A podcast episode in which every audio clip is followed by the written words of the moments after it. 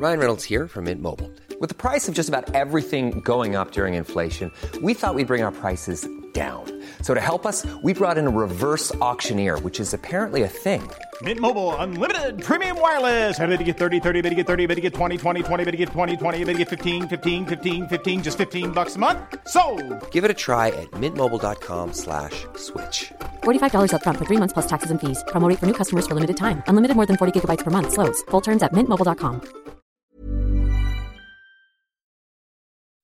Im Januar 1958 ermorden der 19-jährige Charles und seine 14 Jahre alte Freundin Carol deren Familie. Dann begehen sie mehrere weitere Morde, darunter ein Dreifachmord in einer der reichsten Gegenden von Lincoln, Nebraska. Ihre Flucht ist die aufsehenerregendste Verfolgungsjagd ihrer Zeit. Als sie schlussendlich gefasst werden, bilden sich zwei Lager. Die, die an die absolute Verderbtheit zweier Teenager glauben und die, die das Mädchen für das zwölfte Opfer eines Psychopathen halten.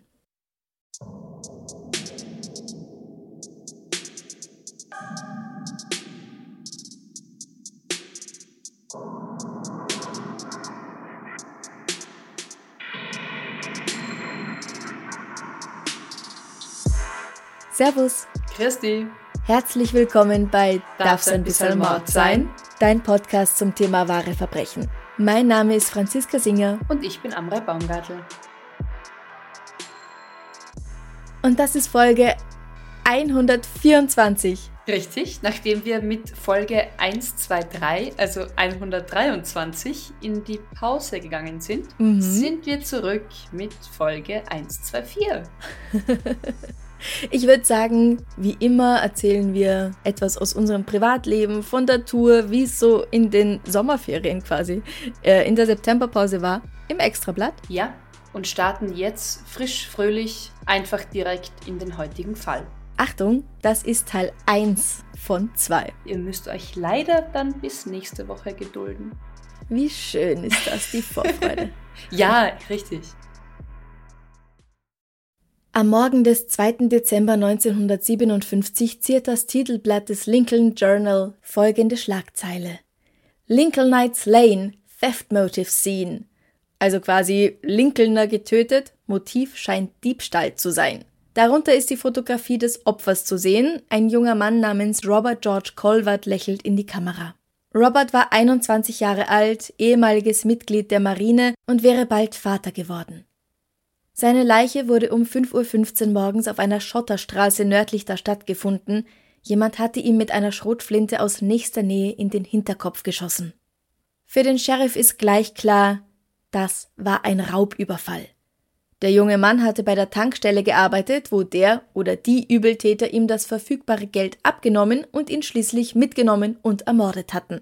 Vermutlich wollten sie an das Geld im Safe ran, aber Robert kannte den Zugangscode nicht. Sie hatten um die 160 Dollar erbeutet. Das entspricht in etwa 1600 Dollar heute, 60 Jahre später. Es gibt allerdings auch verschiedene Angaben, wie viel Geld da jetzt tatsächlich mitgenommen wurde. Manche sagen auch 220 Dollar, das ungefähr 2200 Dollar heute war, also einfach immer so einen Nuller hinten dran hängen. Am Vormittag macht ein junger Mann mit roten Haaren einen großen Einkauf in einem Geschäft für Bekleidung und Krimskrams und zahlt in Münzen. Als die Verkäuferin von dem Raubmord liest, meldet sie diesen auffälligen Kerl bei der Polizei, aber keiner von denen, die sie erzeigen, ist der Richtige. Und wer ist der Richtige? Das ist Charles Raymond Starkweather. Er kommt am 24. November 1938 in Lincoln, Nebraska zur Welt. Er ist das dritte von sieben Kindern des Ehepaares Guy und Helen Starkweather. Guy ist ein Tischler, der allerdings aufgrund von rheumatoider Arthritis in beiden Händen oft arbeitslos ist. Daher arbeitet Helen als Kellnerin. Aber wie du dir bestimmt vorstellen kannst, bei neun Personen geht es sich auch so finanziell oft hint und vorn einfach nicht aus.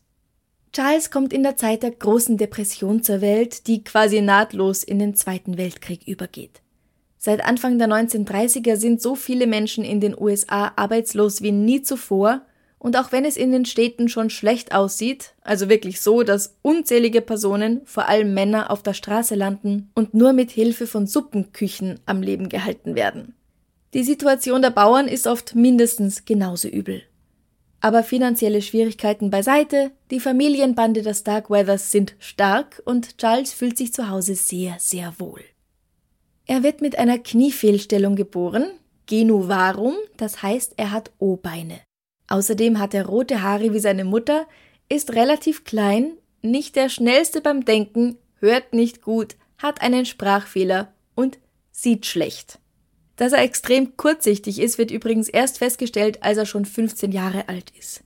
Also es ist gut möglich, dass er gar nicht so langsam im Kopf ist, wie alle denken, sondern er kann nicht gut lesen und schreiben und reagiert auch auf manche Dinge, die auf ihn zufliegen, zum Beispiel vielleicht nicht so schnell, weil er einfach nichts sieht. Ja, es ist halt schon hilfreich zu sehen, was man lesen oder rechnen soll. Oder wenn ein Ball auf einen zufliegt. Ja, bei einem IQ-Test kommt raus, dass er jetzt nicht mega intelligent ist, aber durchaus im normalen Rahmen. Eine Operation verbessert sein Hörvermögen, aber der Sprachfehler bleibt. So sagt er zum Beispiel Wows statt House. Also er wird zum Beispiel sagen, I live in a yellow Wows. Ich lebe in einem gelben Waus. Ist schon ziemlich seltsam. Und ich verstehe nicht, dass das niemandem aufgefallen ist zu Hause. Das muss man doch merken, da könnte man doch was dagegen tun. Ja, aber ich meine, du hast erzählt, sie sind viele zu Hause, der Vater ist krank, die Mutter bringt das Geld heim. Da kann schon mal sein, dass die Entwicklung des Kindes vielleicht erst später auffällt, dass sich da was anders entwickelt oder dass es gar nicht auffällt. Weil man den Fokus einfach woanders hat. Richtig, weil der Fokus einfach woanders liegt. Verständlicherweise auch bis zu einem gewissen Grad. Ja. Also eins von diesen erwähnten Sachen ist alles absolut nicht schlimm, aber würde eventuell schon ausreichen, um ihn zum Mittelpunkt des Spottes seiner Mitschüler zu machen, als Charles dann in die Schule kommt. Weil bedenke, in den 1940ern ist von Body Positivity oder Body Neutral noch so circa 70 Jahre keine Rede, schon gar nicht bei den ungebildeten armen Leuten am Land. Und ja, Lincoln ist theoretisch eine Stadt, aber halt bei weitem nicht mit einer Stadt wie New York zu vergleichen. Die Kinder sind in der Schule wegen diesen Dingen gemein zu ihm. Charles erinnert sich. Die Kinder haben auf mir herumgehackt. Sie haben sich über meine O-Beine und meine Art zu reden lustig gemacht.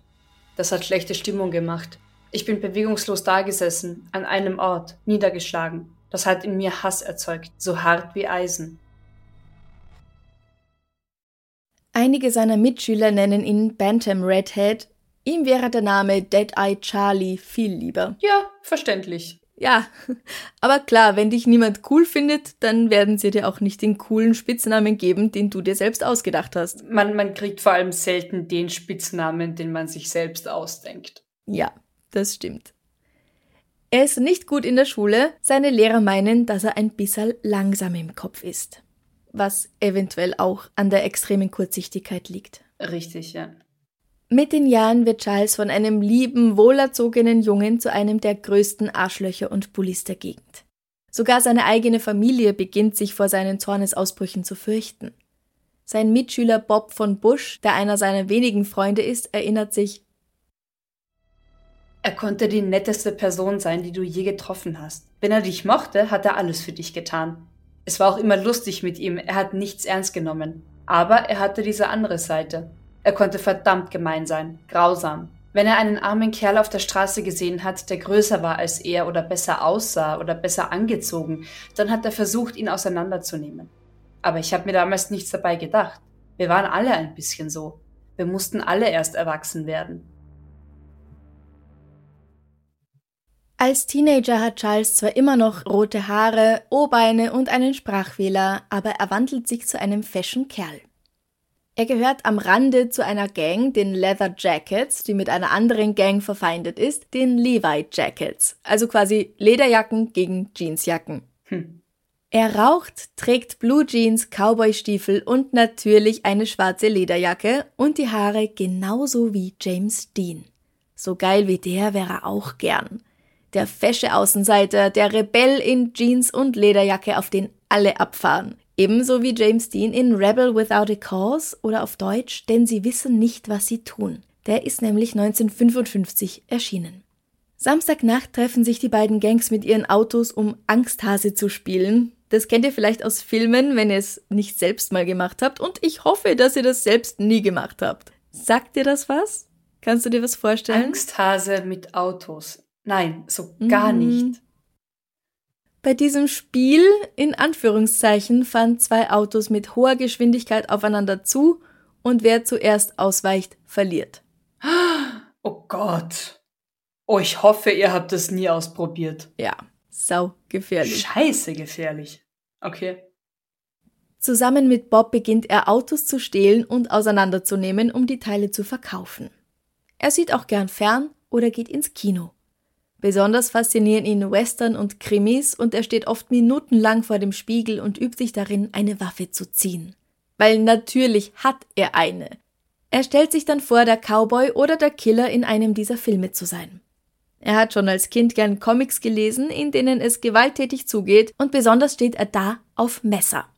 Wobei natürlich viele Leute Comics lesen, in denen es um Messer geht oder Filme schauen, in denen es Cowboys und irgendwelche wahnsinnigen Mörder gibt und die werden dann nicht selbst zum wahnsinnigen Mörder. Aber naja, Ich habe auch gern als Kind Lucky Luke Romane, Romane, ja. Ich habe auch als Kind gern Lucky Luke Comics gelesen und wenn ich jetzt darüber so nachdenke, da wird auch sehr viel G und R erschossen und trotzdem. auch bei Asterix und Obelix geht's sehr brutal zu. ja, im, im Nachhinein, ich glaube, als Kind nimmt man das so selbstverständlich hin, aber es ist wirklich sehr brutal und wir haben beide noch niemanden umgebracht. Genau. Mit 16 Jahren verlässt Charles die Schule, wo er eh keine guten Noten bekommt, um bei der örtlichen Zeitung Lastwagen zu be- und entladen. Er hat das Gefühl, von der Gesellschaft verstoßen zu sein, sein Leben habe keinen Wert. Und er ist von der Vorstellung besessen, dass der Tod ihm in Gestalt einer Frau Tag und Nacht Besuche abstattet. Ich weiß nicht wie, aber ich bin immer aufgewacht und habe sie im Fenster stehen sehen. Alles, was ich sehen konnte, war von der Taille nach oben. Irgendwie halb Mensch und halb Bär, aber ohne Hals. Es ist von einer breiten Brust direkt in einen kleinen spitzen Kopf übergegangen. Es hatte keine Arme und keine Ohren. Diese seltsame Gestalt des Tods schickt ihm auch Nachrichten mittels Pfiffen, während derer er sich nicht bewegen kann. Also für mich klingt das erstmal mehr so nach Schlafparalyse. Da sieht man ja oft Geister oder seltsame Gestalten, aber er sagt ja anscheinend, dass das auch untertags geschieht. Hm. Bei der Zeitung wird er entlassen, weil man ihm oft etwas zwei- oder dreimal sagen muss. Er ist der dümmste Mann, den sie je hatten, sagt sein Chef. Danach wird er Müllmann wie sein älterer Bruder Rodney, aber auch hier wird er entlassen, weil er seine Arbeit nicht ordentlich macht. Es ist die Rede davon, dass er entweder zu dumm ist oder zu faul, um Mülltonnen in den Laster zu kippen.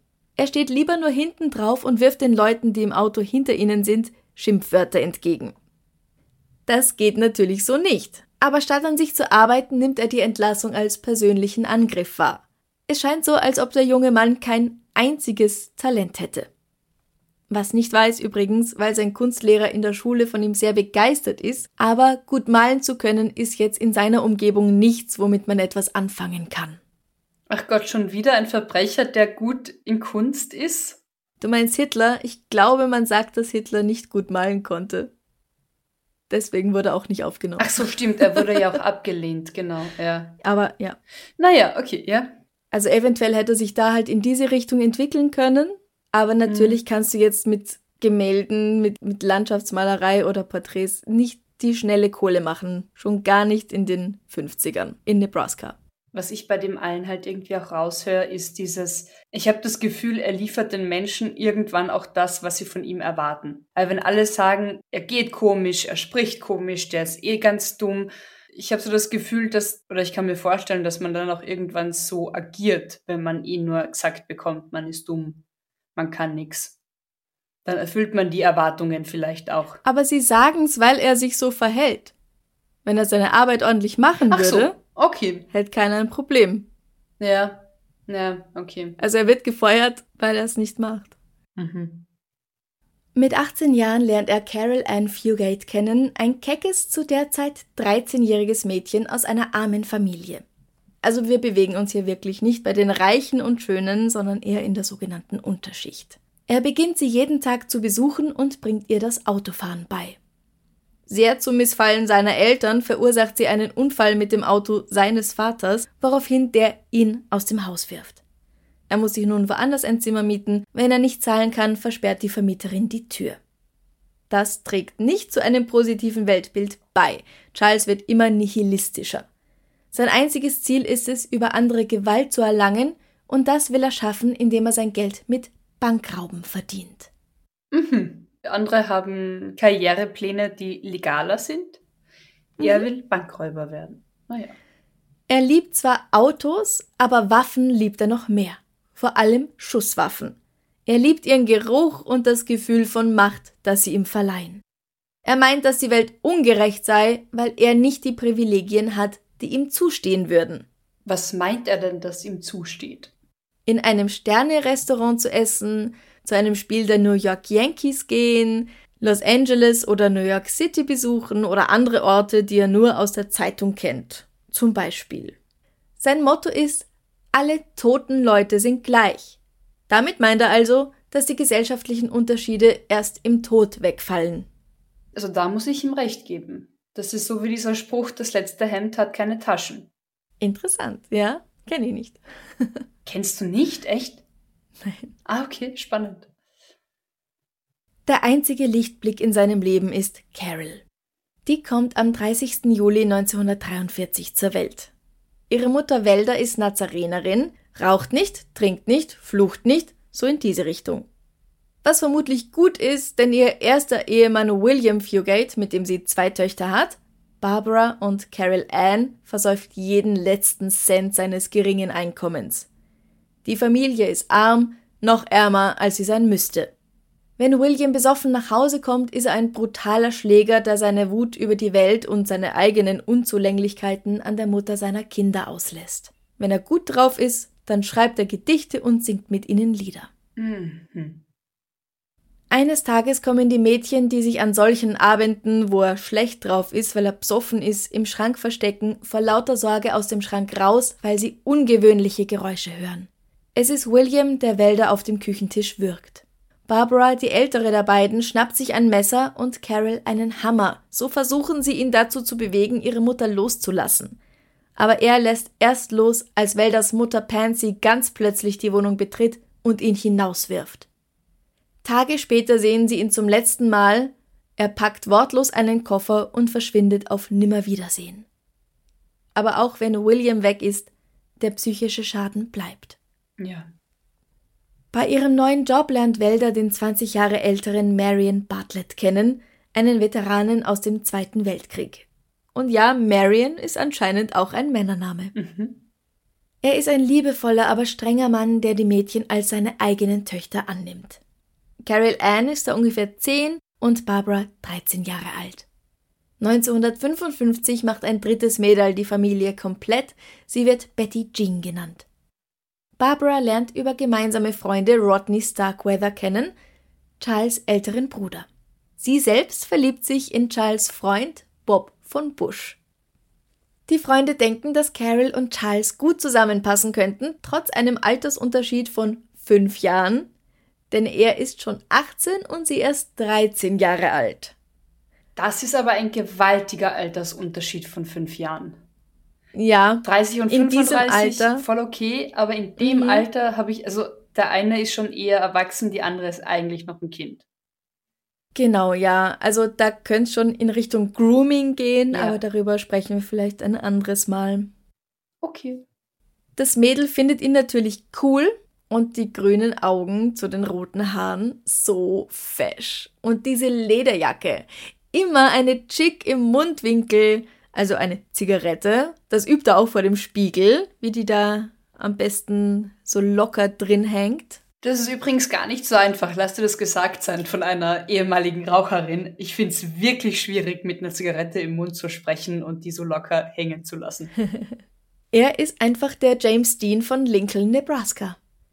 Sie findet immer die richtigen Worte, um ihn aufzubauen, wenn er wieder einmal wegen seiner Beine, seiner roten Haare oder seines Sprachfehlers niedergeschlagen ist. Er gibt im Gegenzug all sein Geld für sie aus, um ihr kleine Geschenke zu machen. Charles sagt später in einem Interview, Es ging mir besser, als ich mit Carol zusammen war. Ich habe zu jemandem gehört. Ich hatte nie ein 14-jähriges Mädchen getroffen, das so viel weiß. Sie konnte reden wie eine erwachsene Frau. Wir mussten zusammen sein. Ich wollte mit ihr weit weggehen. Sein Freund Bob von Bush ist sicher, dass sie nie mehr machen als küssen. First Base, wie die Amis sagen. Charlie war ziemlich jung für sein Alter. Er war nicht sehr fürs Schmusen zu haben. Um die Wahrheit zu sagen, ich glaube, dass er nicht wusste, wie. Er hat viel drüber geredet, aber wenn es dazu kam, tatsächlich etwas zu tun, war er, glaube ich, zu aufgeregt. Und Carol war auch schrecklich jung. Sie kannte sich nicht halb so gut aus, wie die Leute dachten. Mit 16 heiraten Bob und Carols Schwester Barb und ziehen zusammen. Ihr Stiefvater Marion hält nicht viel davon und auch nicht, dass das Mädchen bald darauf schwanger ist. Aber das sind Dinge, die er akzeptieren muss. Er will auch nicht, dass Carol Ann den fünf Jahre älteren Charles datet. Trotzdem hält die Familie eng zusammen. Mit der Zeit wird Charles allerdings zunehmend eifersüchtig.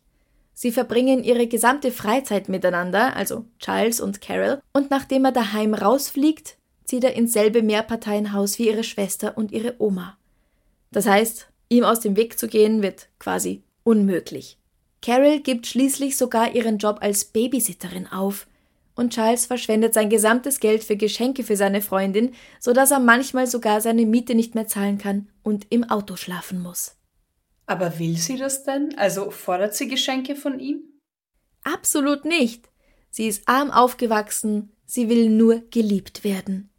Aber er ist für ihre Liebe und ihre Hingabe so dankbar, dass er nicht weiß, wie er ihr anders danken soll.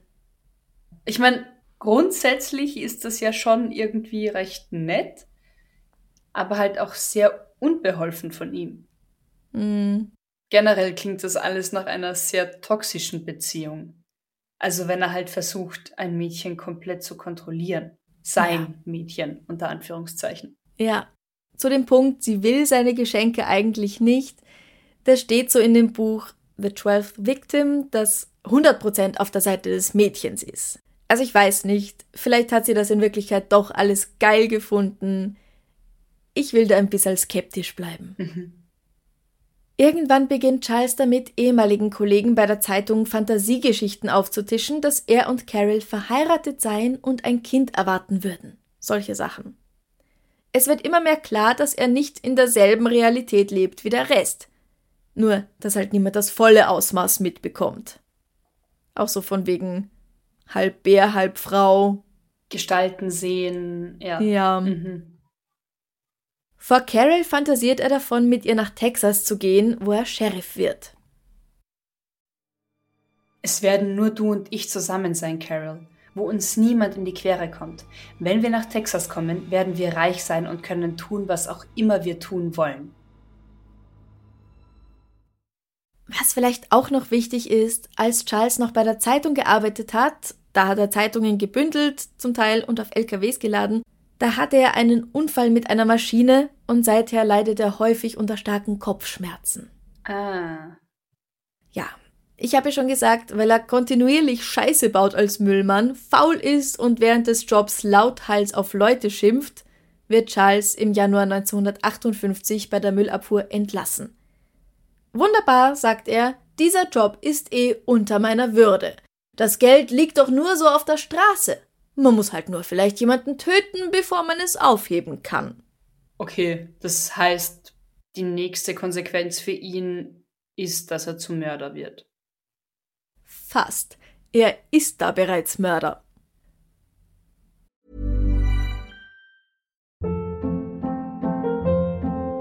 Hold up. What was that? Boring. No flavor. That was as bad as those leftovers you ate all week. Kiki Palmer here, and it's time to say hello to something fresh and guilt-free. Hello Fresh. Jazz up dinner with pecan-crusted chicken or garlic butter shrimp scampi. Now that's music to my mouth. Hello Fresh. Let's get this dinner party started. Discover all the delicious possibilities at HelloFresh.com.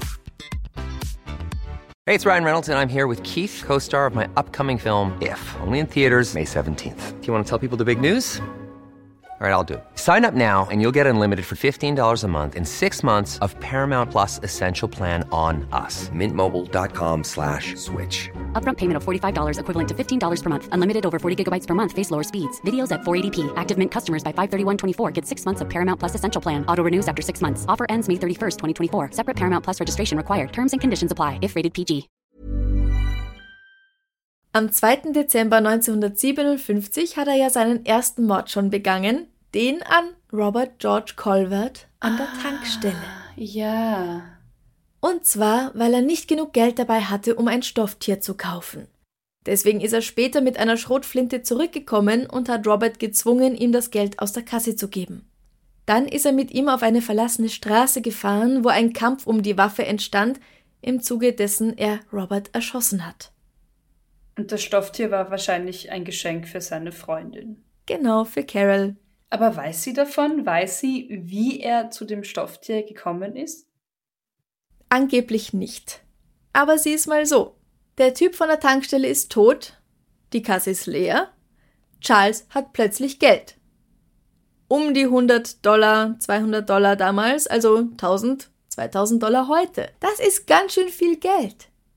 Außerdem ändert er danach gleich die Farbe seines Autos. Und sie denkt sich nix. Hat keinen Verdacht, dass da irgendwas vielleicht nicht stimmen könnte? Möglich. Natürlich. Aber wie wahrscheinlich ist es, dass sie sich nichts dabei denkt, wenn er auch immer wieder davon spricht, kriminell zu werden? Ach so, ja, er kündigt's ja tatsächlich an. Mehr oder weniger, ja. Ja, ja, ja, ja, okay. Andere Quellen sprechen außerdem davon, dass er ihr erzählt hat, dass er an dem Tag an dieser Tankstelle war, aber jemand anders den Tankwart erschossen habe. Und er selbst sagt, dass sie diese Lüge nicht glaubt, sondern dass das ihre Verbindung noch stärker macht. Hm. Hm. Im Nachhinein kann man leicht sagen, ja, es war eh logisch, aber wirklich sich einzugestehen, dass der Partner, der Freund wirklich, wirklich jemanden umbringt. Einfach so. Ich glaube, da verschließt man auch sehr gern die Augen vor den ganzen e. Indizien, auch wenn sie noch so deutlich sind und dir ins Gesicht springen. Eh, aber machen wir mal weiter. Ja. Bei allem Mitgefühl und aller Liebe oder Verliebtheit, die Carol für Charles empfindet, es wird ihr alles zu viel und am 19. Januar 1958 macht sie mit ihm Schluss. Angeblich. Also jetzt aber wirklich Spoiler. Carol ist eventuell nicht nur die Gute in dieser Geschichte. Und die Leute stellen die Dinge ja gerne so dar, dass sie am Ende unschuldig sind. Aber bleiben wir mal dabei, sagen wir mal, sie macht Schluss mit ihm, weil, und das ist ein Fakt, ihre Familie ihn nicht mag und seine Familie auch dagegen ist, dass er sie weiterhin sieht. Und wie alt ist sie, wo sie Schluss macht? 14. Sie ist 14 und er ist 19. Mhm. Zwei Tage später. Der 21. Januar 1958 beginnt ganz gewöhnlich. Carol geht zur Schule, Marion, Wälder und die kleine Betty Jean statten Barb und ihrem Baby einen Besuch ab. Währenddessen hilft Charles seinem Bruder bei der Müllabfuhr, obwohl er kürzlich gefeuert wurde, und leiht sich dann dessen Schrotflinte, um später am Tag jagen zu gehen. Nach der Arbeit geht er zum Haus der Bartletts, um Marion zu fragen, ob er nicht Lust hat, mit ihm jagen zu gehen, um sich mit ihm zu versöhnen, um die Beziehung wieder zu kitten. Aber Wälder wirft ihn raus. Er fährt eine Runde mit dem Auto, bevor er zurückkehrt. Diesmal schmeißt Marion ihn raus. Nun ist es schon Mittag. Charles fährt zu einer Telefonzelle und ruft bei Marians Arbeitgeber an, der Mann wird heute nicht zur Spätschicht kommen und auch die nächsten Tage nicht. Dann fährt er zurück zum Haus. Als Carol nach Hause kommt, erwartet er sie schon, indem er ihr den Lauf der Flinte ins Gesicht hält. Er erzählt ihr eine wirre Geschichte von einem geplanten Bankraub und verfeindeten Gangs. Ihre Eltern seien bei jemand anderem deswegen, und wenn sie nicht kooperiert, dann bringen die anderen ihre Eltern und ihre kleine Schwester um. Irgendwie ergibt das alles nicht so recht Sinn und das Mädchen hat Angst. Und da sind sie aber schon getrennt, offiziell. Das ist zwei Tage, nachdem sie angeblich sich von ihm getrennt hat. Ah ja, okay. Am nächsten Tag geht sie nicht zur Schule und auch an den kommenden Tagen nicht. Er lässt sie nicht. Charles sagt immer, dass ihr Haus beobachtet wird und wenn sie etwas Falsches macht oder versucht zu fliehen, dann reicht ein Telefonanruf und ihre Liebsten sind tot. Und dann ist ganz allein sie schuld. Ich will gleich sagen, es gibt mindestens zehn Versionen, was sich da am 21. Januar abgespielt haben soll. Manche ähneln sich stark mit geringfügigeren Abweichungen, manche sind komplett unterschiedlich, Aber was ich gerade erzählt habe, ist eins der Basics aus Carols Sicht. Wir beginnen den 21. Januar noch einmal, diesmal mit einem anderen Basic, diesmal komplett aus der Sicht von Charles. Charles versucht also, bei den Butlets wieder anzuknüpfen, damit sie erlauben, dass er ihre Tochter weiterhin sehen darf, aber er wird abgewiesen. Er fährt eine Runde mit dem Auto, dann kommt er zurück und wird erneut abgewiesen. Als nächstes ruft er bei Marians Arbeitgeber an und meldet ihn krank, dann wartet er beim Haus, bis Carol zurückkommt. Merke, in dieser Version hat sie nicht mit ihm Schluss gemacht. Mhm. Ist ja auch seine Version. Genau. Sie geht nun hinein und streitet mit ihrer Mutter. Als er hinzukommt, beginnt Welda auf ihn einzuschlagen, weil sie glaubt, dass er ihre Tochter geschwängert hat. Er hatte ja selbst Gerüchte in die Welt gesetzt. Stimmt. Du erinnerst dich. Ja. Nun kommt Marion mit einem Hammer in der Hand auf ihn zu. Charles greift seine Flinte und schießt Marion ins Gesicht. Dann Welda. Und weil die kleine Betty Jean nicht aufhört zu schreien, rammt er ihr den Gewehrkolben in den Kopf. Ich habe das Messer aufgehoben, das die Alte hatte, bin im Schlafzimmer herumgegangen und das kleine Mädchen hat geschrien und geschrien und ich habe gesagt, sie soll das Maul halten und ich bin wieder rumgegangen und ich habe mich umgedreht und das Küchenmesser auf sie geworfen. Sie haben gesagt, ich habe sie in den Hals getroffen, aber ich habe gedacht, es war die Brust. Ich bin weitergegangen. Herr Bartlett hat sich bewegt, also habe ich versucht, ihm das Messer in den Hals zu stechen, aber es ist nicht reingegangen. Und da habe ich mit der Hand oben drauf geschlagen und es ist reingegangen. Was tatsächlich geschehen ist, werden wir nie wissen. Es steht Aussage gegen Aussage.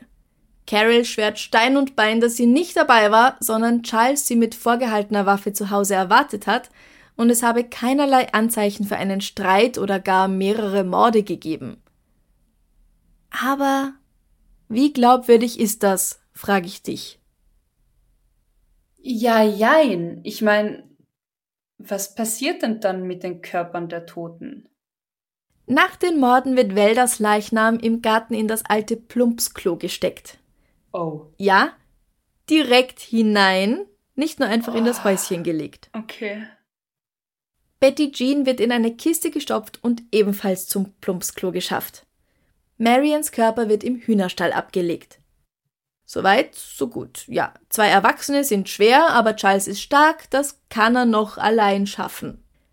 Aber ich bin der Meinung, die Timeline stimmt nicht. Er hat zwischen dem Anruf bei Marians Arbeitgeber und Carols Ankunft bestimmt nicht genug Zeit gehabt, das alles zu erledigen, wenn es stimmt, dass sie bei den Morden nicht anwesend war. Dass sie nichts davon weiß. Mhm. Denn da sie das Haus unverändert vorfindet, muss er ordentlich sauber gemacht haben. Ja, stimmt. Das ist der Typ, der keinen Job behalten kann, weil er zu dumm und zu faul ist, der außerdem verdammt schlecht sieht und ja, er hat eine Brille, aber die ist nicht optimal, wie ich den Artikeln entnommen habe. Mhm. Das schafft er also alles allein in circa zwei Stunden. Er, der sonst nichts hinkriegt. Und dann, als Carol ankommt, ist er komplett des Wahnsinns. Hm. Stimmt, weil sie erzählt ja auch, dass er total durch den Wind ist und das alles nicht wirklich Sinn ergibt. Das heißt, er ist dann vielleicht auch dann müsste er auch zerstreut gewesen sein, während er die Menschen umgebracht hat. Und dann ist Zerstreut ist ein schönes Wort dafür. Nichts, was er sagt, ergibt Sinn und sie hat einfach furchtbare Angst. Ja. Weil er komplett verrückt wirkt. Ja, meine ich ja, aber in, in diesem Zustand hat man wahrscheinlich auch wenig Fokus, um drei Menschen zu ermorden und sie verste zu verstecken und also die Leichen zu verstecken und dann noch sauber zu machen. Sauber ja. zu machen. Okay, mhm. also wir gehen davon aus, du gehst davon aus, äh, sie hat ihm geholfen. Ja, das glaube ich. Mhm. Ich glaube, dass er für sie so cool ist. Und dieser Plan, die Eltern loszuwerden und gemeinsam durchzubrennen und reich zu werden, das klingt verführerisch. Sie könnten so sein wie Bonnie und Clyde. Und ich glaube, dass das für die gerade mal 14 Jahre alte Carol schon sehr gut klingt. Ja, gut im Sinne von einfach cool, wie du sagst, James Dean, diese Rabauken, diese ja. Anti-Helden, dass das einfach ein Mann, der weiß, was er will, was er tut, dass das einfach ver verführerisch sein kann. Mhm. Machen wir mal weiter. Sorry, dein Bild bleibt immer wieder Ach so, stecken. ja, ja, ich bin, ich bin nicht, da. Ich bin da nicht sicher, ob der Ton auch Ah, weg ist. okay, Oder? ja. Als Rodney am Abend beim Haus vorbeikommt, um von Charles sein Gewehr zurückzuholen, öffnet Carol und sagt, sie habe seinen Bruder nicht gesehen. Dann geht sie wieder ins Wohnzimmer, wo die beiden Teenager Pepsi trinken und Kartoffelchips essen. Nur wenige Meter von den Leichen von drei Viertel ihrer Familie entfernt. In den kommenden Tagen läuten mehrere Personen an der Tür. Marians Chef, ein Mitarbeiter, eine Frau, die Eier kaufen möchte. Die Bartletts haben ja den kleinen Hühnerstall hinten im Garten. Carol sagt allen, dass die ganze Familie krank sei und macht die Tür gleich wieder zu. Wenn sie überhaupt aufmacht, denn sie hängt auch einen Zettel an die Tür, auf den sie schreibt, Geht weg, alle haben die Grippe. Aber mit mehreren Rechtschreibfehlern. Auch als am Samstag, den 25. Barb, Bob und das Baby der Familie einen Besuch abstatten wollen, ruft das Mädchen nur Geht weg, geht weg. Barb, kommt ja nicht näher. Alle haben die Grippe. Also geh jetzt weg, wenn du weißt, was gut für dich ist. Oder deiner Mutter passiert was. Du willst doch nicht, dass dein Baby die Grippe kriegt. Dann hau jetzt ab, wenn du weißt, was gut für dich ist. Barb ist entsetzt, aber die drei gehen zurück zum Auto. Da rennt Carol zu ihnen hin, auf Charles Geheiß und entschuldigt sich weinend, sie müsse doch streng sein, damit ihrer Mutter nichts passiert. Barb und Bob fällt auf, wie schlimm das Mädel aussieht, ganz blass und müde, völlig anders als sonst. Sie machen sich solche Sorgen, dass Bob zur Polizei geht. Zwei Polizisten werden zum Haus der Bartletts geschickt, aber denen erzählt Carol dieselbe Geschichte von den kranken Eltern. Die haben halt schwer die Grippe, deswegen könne sie niemanden reinlassen, und sie gehen wieder. Sie meinen, das Mädel wirke gut und absolut nichts sei besorgniserregend gewesen. Außerdem habe sie gesagt, dass Bob sich immer viel zu viel in Familienangelegenheiten einmische. Da nichts geschieht, fährt Bob zusammen mit Charles Bruder Rodney erneut zum Haus, aber Carrie lässt sie auch jetzt nicht hinein und sie drehen wieder um. Am nächsten Tag schaut eine von Charles Schwestern vorbei. Ihr flüstert Carol zu, dass Charles einen Bankraub plant und ihre Familie als Geisel gehalten würde. Aber Lavida versteht sie nicht recht, beziehungsweise denkt sie sich wahrscheinlich, die spinnt doch und geht. Das ist das erste Mal, dass Carol sich so äußert, oder? Also, dass Charles irgendwie was verbrochen hat oder was plant, also sich irgendwie gegen Mhm. ihn stellt. Warum? Ja. Also, warum auf einmal dieser plötzliche Sinneswandel? Ich denke, dass ihr nach ein paar Tagen mit Cola, Chips und Fernsehen die Realität dämmert. Sie sitzt in ihrem eigenen Haus, quasi mit den Geistern ihrer Familie. Wir wissen auch, dass sie zumindest Betty Jean wirklich geliebt hat, aber auch ihre Mutter und ihr Stiefvater waren gute Menschen. Also ich glaube, dass ihr irgendwann bewusst wird, dass das keine gute Idee war, sie zu töten bzw. töten zu lassen. Wir wissen ja heute auch, dass das Gehirn mit 14 noch lang nicht ausgereift ist, erst mit Ende 20 oder gar Anfang 30. Ja. Also gerade so Dinge wie die Endlichkeit eines Lebens können für Jugendliche genau wie Kinder noch unverständlich sein. Ja. Was man ja auch bei diesen ähm, Slenderman-Morden zum Beispiel gesehen hat. Oder es kommt immer wieder vor, dass das Jugendliche, wo man sagt, naja, aber du kannst eigentlich schon arbeiten gehen. Wie kannst du nicht verstehen, dass wenn du jemanden umbringst, der wirklich tot ist? Aber es, es ist halt so, weil das Gehirn einfach, Das Begreifen Noch noch, nicht sehr so- schwer fällt, ja. ja, weil das Gehirn noch nicht so ausgereift ist. Ja, ja. Du bist auch mit 18 nicht ausgereift. Du bist Reif, erwachsen und darfst ja, alles ja. machen. Richtig. Aber Neurologisch noch nicht. Genau, erst sagen wir mal zehn Jahre später. Bei diesem Haus der Bartletts kommen ständig jeden Tag neue Leute vorbei. Jetzt kommt Carols Oma Pansy, der Carol auch sagt, sie soll weggehen, weil alle krank sind. Die haben sich nicht abgesprochen, die kommen einfach zufällig alle da vorbei und wollen mal Hallo sagen, wollen Eier kaufen. So ist das. Man besucht sich früher ja wahrscheinlich auch einfach regelmäßiger und schaut einfach mal vorbei und sagt Hallo Genau. und plaudert kurz. Das ist ja auch Genau. jetzt nichts Außergewöhnliches. Mhm.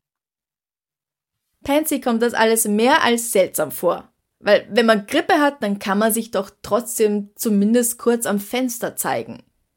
Sie droht, die Polizei zu holen und mit einem Durchsuchungsbefehl wiederzukommen. Als sie weg ist, packt Charles Carroll und fährt mit ihr los. Wohin? Wenn wir mal kurz bei Carols Version der Geschichte bleiben, dass sie von nichts eine Ahnung hat und ihm glaubt, dass ihre Eltern entführt und als Geiseln gehalten werden, dann sagt er, sie fahren jetzt zu dem Haus, in dem ihre Familie sich befindet. Ansonsten fahren sie halt einfach weg, um vor der Polizei wegzulaufen.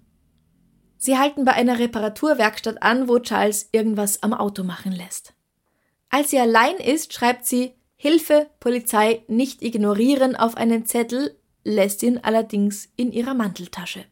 Während Charles und Carol unterwegs sind, geht Pansy zur Polizei, genau wie sie gesagt hatte. Zur selben Zeit ruft auch Charles Vater Guy bei der Polizeistation an, weil er von seiner Tochter Lavida gehört hat, dass sein Sohn mit einer Waffe bei den Butlets sitzt und einen Bankraub plant. Erneut machen sich also Polizisten auf den Weg und diesmal steigen sie durch ein Fenster ins Haus ein.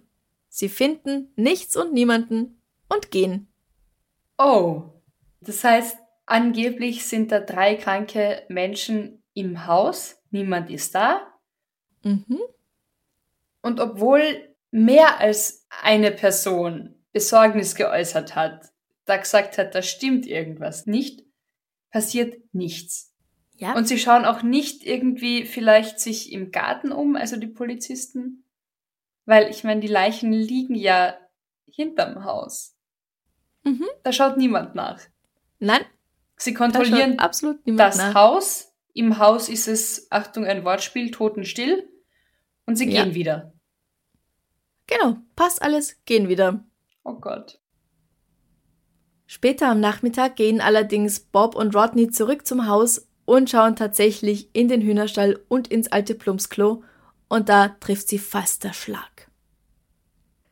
Die Schlagzeile des Lincoln Star lautet am nächsten Tag Belmont Family Slain. Todd and Parents found dead in apparent murder. Also Belmont Familie getötet, Kleinkind und Eltern wurden offenbar ermordet. Also Belmont ist halt der Teil der Stadt, wo sie leben. Mhm. Betty Jean war zwei Jahre alt, sie wäre bald drei geworden. Welda war 37 und Marion 57. Die Erwachsenen weisen Schnittwunden auf, sind aber durch Schüsse in den Kopf gestorben. Betty Jeans Todesursache war ein Schädelbruch. Nun wird eine offizielle Suche nach Charles und Carol gestartet. Und hier machen wir nächste Woche weiter mit Teil 2. Bleibt gespannt. Ich bin gespannt. Das heißt, Ja. Ja, wie gesagt, es gibt die Version von Carol, dass sie absolut unschuldig ist. Und es gibt mehrere Versionen von Charles, in denen sie meistens nicht unschuldig ist. Darüber werden wir auf jeden Fall nächste Woche auch noch ganz ausführlich sprechen. warte mal, es gibt mehrere Versionen von Charles? Ja, Also er ja. bleibt nicht bei einer. Jetzt habe ich schon zu viel Ah, verraten. Entschuldigung, okay. Ja, da reden wir einfach nächste Woche drüber.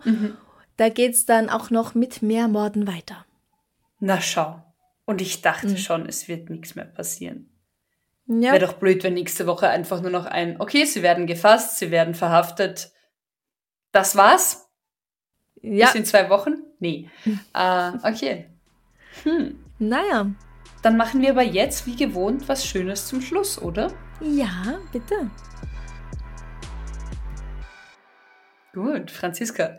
Erste Frage nach der Sommerpause. Wann verhältst du dich nicht altersgerecht? Oje. Was ist denn altersgerecht für 36? Ich habe keine Ahnung. Ich war noch nie so an. alt. Fragst du eine 30-jährige Franziska? Komm. Hey, immerhin ist dein Frontallappen schon vermutlich fertig ausgebildet. Ja, mein Hirn ist jetzt schon langsam reif. Also Mhm. ausgereift. Also ich weiß nicht, ich, ich, ähm, ich gehe schon manchmal ganz gern auf dem Spielplatz Rutsche, rutschen oder schaukeln oder sowas. Mhm. Also ich mache eigentlich gern Kinderdinge, weil ich finde, man sollte Kinderdinge machen, auch wenn man kein Kind mehr ist, weil sie einfach lustig sind, weil sie Spaß machen. Und diese Sachen hören nicht auf Spaß zu machen, nur weil du, Steuern zahlen musst. ja, ich würde sagen, nur weil du 18 bist oder so, 30 ja, oder ja. 65 Jahre. Mhm. Bei allem macht dann der Körper vielleicht nicht mehr mit, aber oder der Popo, der nicht auf die Kinderrutsche passt. Ah, ja, ja, voll, voll die Altersdiskriminierung eigentlich. Bei Schaukeln auch. Genormte Schaukelbretter sind für zumindest den Großteil der weiblichen Hüftknochen zu eng. äh, Spielplätze sind halt ganz oft auch nur so bis 14 Jahren gedacht. Mhm. Sehr diskriminierend. Das fällt mir jetzt spontan ein. Und du? Ich finde es schön, dass du spontan an jüngeres Verhalten gedacht hast, weil Ja. man kann ja theoretisch sich auch nicht altersgerecht äh, verhalten, keine Ahnung, weil man aus dem Fenster schimpft wie so ein alter 80-jähriger Mann oder irgendwie so. Ach, machst du das? Ach, du bist das. Nein, nein. Aber nein, ich glaube auch, ich bin sehr, sehr für Seifenblasen, Straßenmalkreide und Kinderspielplätze. Und Mhm. Hüpfburgen. Ich, ah, ich erzähle im Extrablatt davon, aber Hüpfburgen sind toll, nur als Erwachsene sehr viel anstrengender, als wenn man noch Kind ist. Ja, aber ich gebe dir recht, also alles, was als Kind Spaß gemacht hat, kann ja auch noch im Erwachsenenalter Spaß machen. Ich glaube, wo ich mich nicht altersgerecht verhalte oder verhalten habe, ist ganz oft beim Fortgehen, Trinken und Feiern. Weil ich habe das Ah, Gefühl, ja. seitdem ich es offiziell rechtlich legal darf, habe ich grundsätzlich das Gefühl, ich bin zu alt für den Scheiß. Also ich bin, ich bin einfach nicht für Partynächte gemacht. Ganz, ganz selten. Aber dieses Fortgehen. Stimmt, du gehst gern um halb zehn schlafen. Ich, ja, es wird jetzt eh schon elf, bis ich schlafen gehe. Aber dieses Oh. Fortgehen und Trinken und Feiern und Clubnächte sind ganz oft einfach nicht meins. Also ich glaube, da bin ich vielleicht älter. Keine Ahnung. Aber du sagst jetzt, dass du das vor fünf Jahren auch schon hattest. Ja, und vor zwölf. Oder? oh Gott, vor zwölf Jahren durfte ich schon feiern und trinken. Feiern darf man immer. Ja, aber in, in, in Clubs feiern In und wach Clubs, bleiben ja. und so. Genau. Ja, ja, ja, ja. ja, ja. Aber ich glaube, mit 30 ist es schon, wird es schon wieder als altersgerecht angesehen, dass man keinen Bock mehr hat. Ja, aber ich, mir, mir fehlt diese Zwischenzeit von, ich hatte mal Bock drauf. Also, als du durftest. Als ich durfte und als cool war irgendwie. Ja. Hm, verstehe. Naja, vielleicht holst du das dann irgendwann mit Mitte 50 nach. ja, mit 60 oder so, dann gehe ich mit langen weißen Haaren Headbangen in jeden Nachtclub. Jede Nacht. Vielleicht. Möglich. Möglich. Wir versprechen nichts, aber Genau. es ist möglich. Ja. Wir stellen wie immer diese Frage am Freitag auf Facebook und auf Instagram und ich bin schon Mhm. sehr gespannt, wo ihr euch so gar nicht altersgerecht verhaltet. Aber ich meine, was ist schon altersgerecht? Und am Donnerstag kommt dann das nächste Extrablatt. Und jetzt wäre es mal wieder Zeit für ein paar Komplizen. Was hältst du davon? Unbedingt, lass uns Danke sagen. Ihr könnt ja Komplize, Komplizin werden auf Steady. Link dazu gibt's natürlich auf der Homepage oder auf Facebook und Instagram. Und diese Woche geht ein großes Dankeschön raus an Mechthild P., Stefanie D., Andrea G. Andrea L. und Nadine H. Vielen, vielen lieben Dank für eure Unterstützung. Ja, dann bleibt gespannt bis zum nächsten Mal. Genau. Teil 2. Macht's es gut. Bussi. Bussi. Baba. Baba.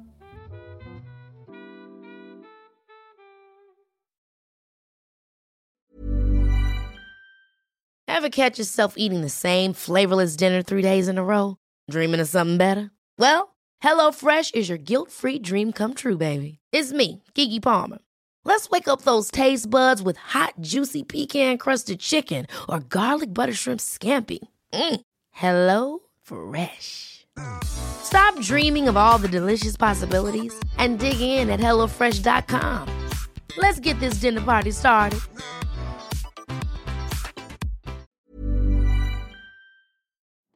Liebe findet den unterschiedlichsten Ausdruck quer durch die Geschichte. Doch ist es wirklich immer Liebe?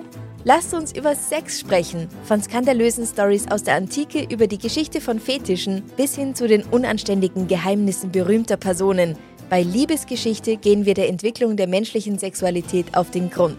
Unterhaltsam, lehrreich und im besten Sinne des Wortes tabulos stellt Franziska Singer, das bin ich, jede Woche die Frage, wer, wann, mit wem und wie.